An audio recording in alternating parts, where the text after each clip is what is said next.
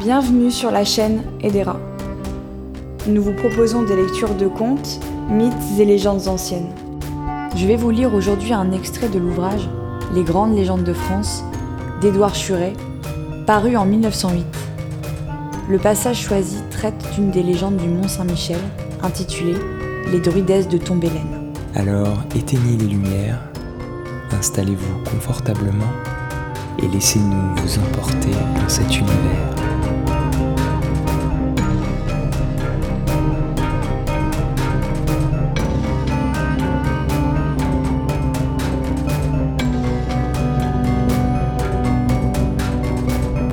Immersion, je vous conseille d'écouter cette histoire munie d'un casque ou d'écouteurs. Dans les temps celtiques, à l'époque gauloise, la baie de Saint-Michel ne ressemblait pas à ce qu'elle est aujourd'hui. Un bois épais s'étendait sur une partie des grèves actuelles. Les bouquets d'arbres qui forment un nid de verdure sur l'escarpement du mont sont un dernier reste de cette forêt. Tout au bout, entre l'océan des chênes et celui des flots, se dressait la pyramide granitique qui devint plus tard le mont Saint-Michel. Les druides l'avaient consacré au dieu solaire et le nommaient Tombelaine. Après César, les Romains conquérants de la Gaule lui conservèrent sa dénomination et l'appelèrent Mont Tumba ou Tumulus Belleni. Une caverne s'ouvrait dans les flancs du roc. On s'y trouvait comme dans un temple circulaire soutenu par des monolithes bruts. C'était le Nemeid, ou sanctuaire des aïeux, tirant son nom d'un patriarche immémorial, ancêtre des Gaëls et des Kimris. Là, dans le demi-jour de la crypte, reluisaient des faisceaux de javelots, des piles de casques, des de vaincus, trophées de victoires gauloises, des lingots d'or, des bracelets de guerriers. Dans le fond, on voyait rangés en demi-cercle les étendards de diverses tribus celtiques, aux ailes bariolées, veillant comme des génies attentifs sur le trésor. Un collège de neuf prophétesses appelées Scènes habitait ce sanctuaire défendu par la forêt sacrée et le sauvage océan. Sur ces rochers aux alentours, les druidesses célébraient leurs rites, leurs mystères, leurs sacrifices. Les marins qui affrontaient la mer venaient les consulter dans cette caverne. C'est là qu'elles rendaient leurs oracles, qu'elles vendaient à prix d'or ces flèches magiques en bois de frêne, à pointe de cuivre, barbelées de plumes de faucon, qui étaient censées détourner les orages et que les Gaulois lançaient dans la nuit quand grondait la foudre. Les scènes répandaient une terreur mystérieuse. On les appelait des fées, c'est-à-dire des êtres semi-divins capables de révéler l'avenir, de revêtir diverses formes d'animaux, de circuler invisibles dans les rivières, de voyager avec le vent. Comme la plupart des religions anciennes, la religion druidique avait deux faces. L'une extérieure, populaire et superstitieuse, l'autre intérieure, secrète et savante. Le culte des druidesses en représentait la face populaire et passionnelle. La science et la tradition des druides en constituaient la partie profonde et philosophique.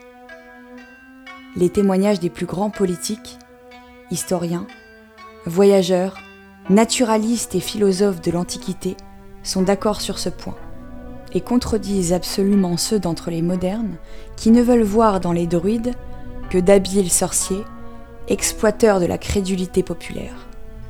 César dit qu'ils étudiaient les astres et leurs révolutions, l'étendue du monde et des terres, la nature des choses, la force et la puissance des dieux immortels. Il ajoute que, pour les affaires d'État, ils se servaient de l'alphabet grec, mais qu'ils considéraient comme un sacrilège de confier leurs préceptes à l'écriture, ce qui implique nécessairement l'idée d'une doctrine secrète. Diodore de Sicile leur attribue la doctrine pythagoricienne. Il les appelle des hommes qui connaissent la nature divine et sont en quelque sorte en communication avec elle. Amien Marcelin dit que, s'élevant au-dessus des choses humaines, ils proclamèrent les âmes immortelles. Pline les nomme les mages de l'Occident. Cicéron vante la science du druide divitiacle qu'il hébergea longtemps à Rome. Qu'était-ce donc que cette doctrine des druides? Elle a survécu par fragments dans les triades bardiques, dans quelques vieilles traditions du pays de Galles, de l'Irlande et de la Bretagne. Ces grandes lignes reparaissent dans le mystère des bardes bretons. Les âmes, disaient les druides, sortent de l'abîme de la nature où règne l'implacable fatalité. Mais elles émergent dans Abred, le cercle des transmigrations, où tous les êtres subissent la mort et progressent par la liberté. Enfin, elles atteignent Gwynfid, le cercle du bonheur, où tout procède de la vie éternelle, où l'âme retrouve son génie primitif et recouvre la mémoire de ses existences précédentes. Quant au cercle de Dieu, second, océan de l'infini, il enveloppe et contient les trois autres, les soutient de son souffle, les pénètre de sa vie. Sous sa forme originale, cette conception rappelle la grande doctrine des mystères. Elle dut venir au druide d'une initiation égyptienne ou orientale.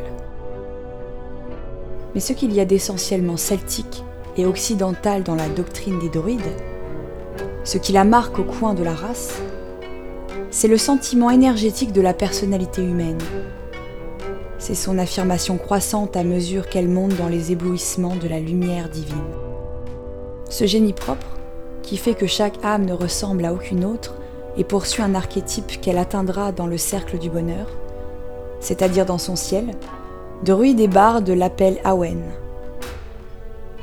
L'Awen, c'est l'étincelle divine de chaque être. C'est l'inspiration du barde. C'est le génie du prophète.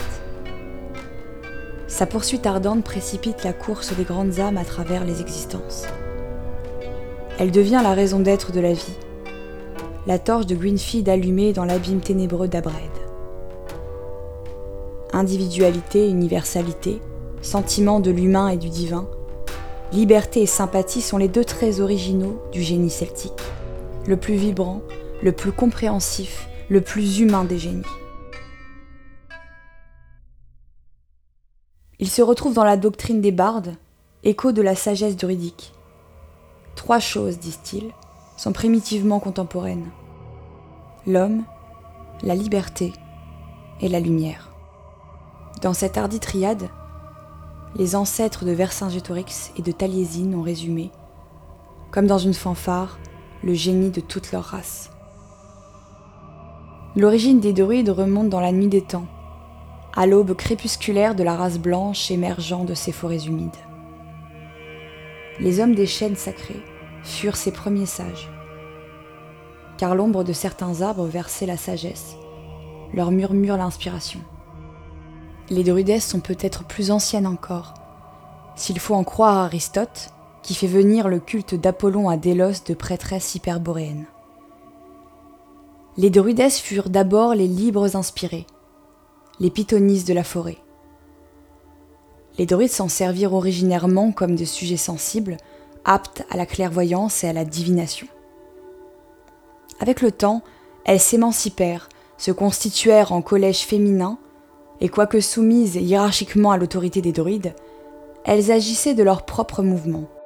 Il est probable qu'elles favorisèrent l'institution des sacrifices humains, qui fut la grande cause de la décadence du druidisme. Cette aberration sanguinaire, commune à tous les barbares, fut poussée à l'excès par l'héroïsme même des Gaulois, qui trouvaient un plaisir sauvage à défier la mort, à se jeter sur le couteau par bravade. L'horrible institution trouvait un excitant plus dangereux encore dans l'idée singulière qu'on faisait joie aux ancêtres en leur dépêchant les âmes des vivants et qu'on gagnait ainsi leur protection. Les druides avaient leur collège au centre de la Gaule, les druidesses régnaient seules dans les îles de l'océan Atlantique. Leurs règles variaient selon les collèges. À l'île de Saint, elles étaient vouées à une virginité perpétuelle, à l'embouchure de la Loire, au contraire, les prêtesses des Namnettes étaient mariées et visitaient leurs maris furtivement, à la nuit close, sur des barques légères qu'elles conduisaient elles-mêmes. Ailleurs encore, dit Pline, elles ne pouvaient révéler l'avenir qu'à l'homme qui les avait profanées. En somme, Les druidesses représentaient la religion de la nature, livrée à tous les caprices de l'instinct et de la passion. D'étranges lueurs sillonnaient ces ténèbres, éclairs de voyantes ou rayons perdus de la vieille sagesse des druides. Au mont Bélénus, elles avaient substitué au culte mâle du soleil celui de la lune qui favorisait leurs maléfices, leurs filtres et leurs incantations. Elle s'est livrée la nuit sur l'îlot aujourd'hui appelé Tombelaine. Là, le marin téméraire, qui osait approcher avec le flux, voyait quelquefois des rondes de femmes demi-nues agitant des flambeaux. Mais on racontait que, si l'étranger était assez fou pour aborder, l'ouragan chassait son embarcation au large et que d'effrayantes visions le poursuivaient au loin sur les eaux. Et pourtant le chef gaulois, qui méditait une guerre lointaine, était tenté d'aborder là. Car souvent, malgré les présents donnés aux neuf scènes, malgré les coupes d'argent, les colliers de corail et ces beaux bracelets en or tordu, orgueil des guerriers, malgré l'oracle solennel prononcé par le Néméide par l'aîné des prophétesses, il n'avait obtenu que de vagues prédictions. La seconde vue était rare, le délire sacré se perdait, et les jalouses druidesses étaient avares de leur science. Mais un bruit courait parmi les tribus. Quiconque forçait l'amour d'une druidesse lui arrachait le secret de la destinée. Grand sacrilège Cent fois pour une, on y risquait sa vie. Cette pensée aiguillonnait le Gaulois, ouvrait toutes grandes les ailes de son désir. N'avait-il pas vu de simples colons tributaires tendre la gorge au couteau pour quelques cruches de vin qu'on distribuait libéralement à ses amis avant de mourir? Lui-même n'avait-il pas exposé son corps blanc et nu dans la fête des lances pour voir couler son sang rouge comme une parure? N'avait-il pas, en mugissant des trompes d'airain, aux notes stridentes du bardi qui ébranle l'air comme une tempête, poussé son cheval hennissant et cambré au milieu des légions romaines Un nouveau frisson secouait son corps quand, par une nuit noire, il dirigeait sa nacelle vers l'îlot de Corridouem, où des torches mouvantes annonçaient la présence des neuf scènes et leur danse magique. Ces flammes errantes au bord du grand océan annonçaient la limite de deux mondes, l'île du trépas. Là le guettait l'amour ou la mort. Non, ses aïeux n'avaient pas frissonné ainsi, à l'escalade du temple de Delphes, quand la foudre tonnait dans la gorge noire d'Apollon. Sur l'îlot, au milieu d'un cercle de pierres, se mouvaient en rond des torches en main les neuf scènes. Elles étaient vêtues de tuniques noires, bras et jambes nus, les unes avec des faucilles d'or aux flancs, les autres avec des carquois d'or remplis de flèches sur les épaules, toutes couronnées de verveine. Elles tournaient autour d'un feu surmonté d'un vase de cuivre où écumait l'eau et y jetaient des herbes et des fleurs. Dans ce vase, elles élaboraient leurs filtres et invoquaient Corridouem avec des interjections courtes et haletantes. Quelquefois donc, au milieu de leur cérémonie, les prêtresses voyaient s'avancer dans leur cercle un guerrier au casque coiffé d'ailes d'aigle. Son épaisse chevelure d'une teinte enflammée, roulant en grosse tresse sur son dos, le regard fier, le bouclier quadrangulaire et l'épée à la main. Par Béléol aux cheveux de flamme qui réchauffent le cœur de l'homme, je demande asile aux prophétesses. Pour savoir ma destinée de l'une de vous, je donne ma vie en gage. Je la jette, comme ce bouclier et cette épée, dans le cercle des dieux. Affolées de stupeur et ramassées en un groupe, les scènes écoutaient ce défi. Puis, avec un cri sauvage, une clameur stridente, elles se jetaient sur l'audacieux. Il se laissait faire en riant. En un instant, il était désarmé, terrassé, lié par les neuf femmes changées en furie. Que la plus jeune fasse le sacrifice à Corridwen disait la plus âgée des druidesses car la loi des scènes voulait que le profanateur mourût sur le champ. Dédaigneux, il chantait en les bravant. Par Béléol frappé, je ne vous crains pas. Frappez le fils du soleil, fille de la lune, prêtresse de la nuit. Frappez, frappez, et libre je partirai pour le grand voyage. Ma langue dira mon chant de mort au milieu du cercle de pierre. Mon sang coulera dans la corne d'or sous la main de la femme. Avance, avance, la corne d'or dans ta main, la main sur le couteau, le couteau sur la tête. Et le couteau brillait dans la main d'une femme échevelée sur ce beau corps palpitant, garrotté sur le roc. Mais quelquefois le regard farouche de la druidesse, fasciné par celui de sa victime, se troublait d'un vertige inconnu. Son bras se glaçait, le couteau tombait de sa main. Dans son œil hagard, une immense pitié succédait à la fureur sacrée. Alors, malheur à elle, la sacrificatrice devenait la victime. L'homme avait vaincu. Livrée au vainqueur, la druidesse devait mourir à sa place. Ses compagnes poussaient un cri d'horreur, une malédiction terrible. Elle jetait sur l'abandonné, lâche et la cendre en détournant la tête. Puis, elle s'enfuit à la hâte sur leur barque, rapide comme des mouettes, saisie d'épouvante, en jetant dans la nuit des notes aiguës avec l'écume de leurs rames. Et pour trois jours, l'île de la mort devenait l'île de l'amour. Trois jours, trois nuits de grâce, trois sourires de lune nuptiale et funèbre. Voilà ce que les scènes implacables accordaient à leur sœur maudite et condamnée. Libre au vainqueur d'effeuiller sa couronne de verveine, d'arracher tout ce qu'il pouvait au cœur de la druidesse, dompté par l'amour et voué au suicide et au supplice. Plein de stupeur et d'un effroi sacré, il contemplait cette fiancée muette. Assise au bord de sa tombe, grâce redoutable, amère volupté que lui accordait Coridwen, la déesse de la nuit. Dans quel abandonnement de tout son être et de sa couronne défaite, il la voyait choir jusqu'au fond de l'abîme, dont elle rebondissait avec des étonnements, des joies, des sursauts et les affolements de la mort imminente.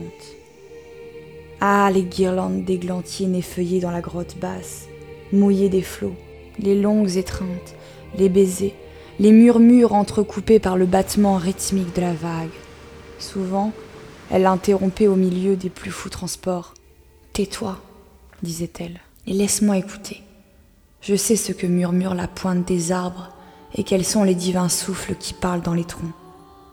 Je veux te dire ce que m'ont dit de toi les génies, pendant que je dormais là-bas, dans la forêt, sous les bouleaux, où gémissent les harpes suspendues dans les branches et elle disposait par terre toutes sortes de rameaux d'arbres noués avec des feuilles de chêne. Elle formait ainsi les runes ou les lettres magiques. Et, d'après ces signes amoureusement entrelacés, elle prédisait au chef les jours, les batailles, la destinée inévitable, le trépas heureux et prompt ou la dure vieillesse et l'esclavage à abhorrer. La nuit, avec de grands frissons, elle s'échappait de ses bras et courait au sommet de l'îlot inondé de la clarté lunaire. Là, avec des gestes austères et chastes, elle invoquait pour lui les grands ancêtres de Gaël et des Kimris, Ogam, Guide et Tedat. Puis, excitée par l'odeur de la verveine froissée, elle entrait en délire. Alors le Gaulois accroupi sur la roche chantait avec épouvante et stupeur que le monde des ombres lui disputait déjà cette femme qu'il pressait tout à l'heure dans ses bras chauds et puissants. Car tandis que le nimbe lunaire semblait descendre sur l'île et qu'une brume l'enveloppait, il comprenait au mouvement de la druidesse, à ses cris d'effroi, à ses interjections suppliantes qu'elle s'entretenait avec des fantômes invisibles pour lui, mais que les yeux grands ouverts de la scène voyaient glisser dans les brumes. Ah, Coridwen se vengeait, lui reprenait sa proie. Fou de désir, d'inquiétude, de compassion, il arrachait la prophétesse à son délire et l'entraînait dans la grotte profonde. Là, sur le lit de feuilles de chêne frais et de bouleaux parfumés, après les larmes délicieuses, lentement versées et longuement bues, elle l'étonnait bien davantage en lui confiant les grands secrets de la sagesse des druides. Elle devenait plus belle et presque terrible. Ses yeux le transperçaient comme de poignards. Quand elle lui révélait les trois cercles de l'existence, Anoufen, l'abîme ténébreux d'où sort toute vie, y brède, où les âmes y migrent de corps en corps, qu'il qui griffine, le ciel radieux où règne le bonheur, où l'âme recouvre sa mémoire primordiale, où elle retrouve son awen, son génie primitif. Alors elle disait de ces choses étranges et inquiétantes qui, huit siècles plus tard, tombaient encore des lèvres du vieux Taliesin et faisaient faire des signes de croix aux moines hibernés dans le couvent de Saint-Gildas. La mort est le milieu d'une longue vie. Guide, le grand voyant m'a poussé hors de la nuit primitive avec la pointe d'un boulot. J'ai été marqué du signe d'une étoile par le sage des sages dans le monde primitif où j'ai reçu l'existence. Goutte d'eau, j'ai joué dans la nuit. Feu, j'ai dormi dans l'aurore. J'ai été prime vert dans la prairie, serpent tacheté de la montagne, oiseau de la forêt. J'ai transmigré sur la terre avant de devenir voyante. J'ai transmigré, j'ai dormi dans cent flots, dans cent villes j'ai demeuré. Écoute les prophéties. Ce qui doit être sera. Et la troisième nuit, elle devenait sérieuse, impassible, visionnaire sous l'étreinte. Son âme déjà semblait absente. À la première lueur de l'aube, la druidesse elle-même pressait le départ du guerrier. Gravement, elle-même attachait à son cou comme un talisman le collier de coquilles consacrées. Elle-même allumait une torche de résine et la fixait à la barque longue et mince, creusée dans un tronc d'arbre qui devait emporter le héros. Cette torche signifiait l'âme de la druidesse malheureuse, qui, chassée du sanctuaire de Béléol, en proie aux tempêtes de la terre, devait, après les temps révolus, guider par-delà l'océan le chef qu'elle avait aimé. Redevenue la prophétesse inabordable, la mort solennelle dans les yeux, elle-même conduisait comme dans un rêve son époux dans la barque, et puis, poussant un cri terrible, la lança sur les flots. Alors, le rameur emporté par le flux était poursuivi par un chant doux et sauvage qui venait du rivage de l'île. Et la druidesse, assise sur son rocher, ne voyait plus qu'une torche dansant sur les flots, image de sa propre âme qui fuyait hors d'elle-même. Quand le flambeau avait disparu, elle vidait une coupe remplie de sucre empoisonné de lif mêlé de belladone. Aussitôt, un sommeil lourd engourdissait ses membres et d'épaisses ténèbres recouvraient pour toujours les yeux de la voyante. Lorsqu'au matin, les scènes, les rameuses jalouses accouraient sur leur barque, elles ne trouvaient plus qu'un cadavre déjà glacé par la torpeur de la mort et la rosée du matin. Aujourd'hui, Tombe Hélène n'est plus qu'un îlot aride, élevé à 40 mètres au-dessus de la grève. Il a pour base des rochers abrupts dont les crêtes percent au sommet le sol sablonneux. On y voit quelques pans de murailles en ruine et une grotte naturelle au midi.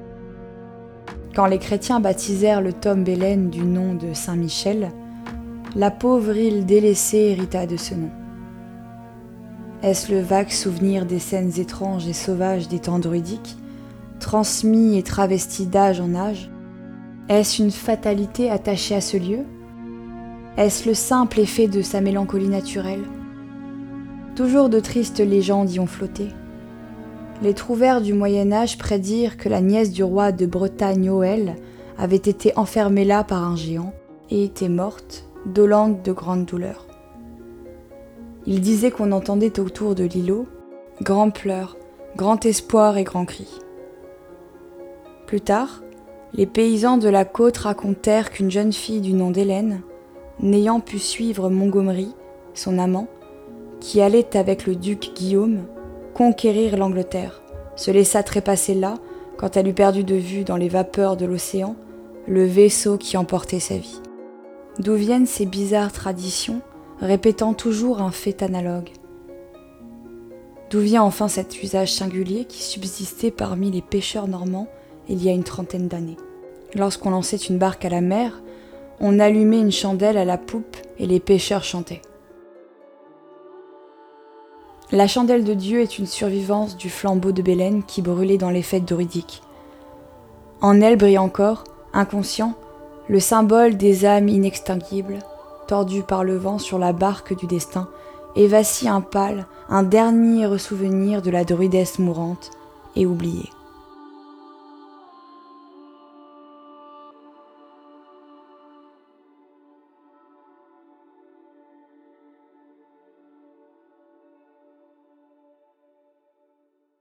Fin.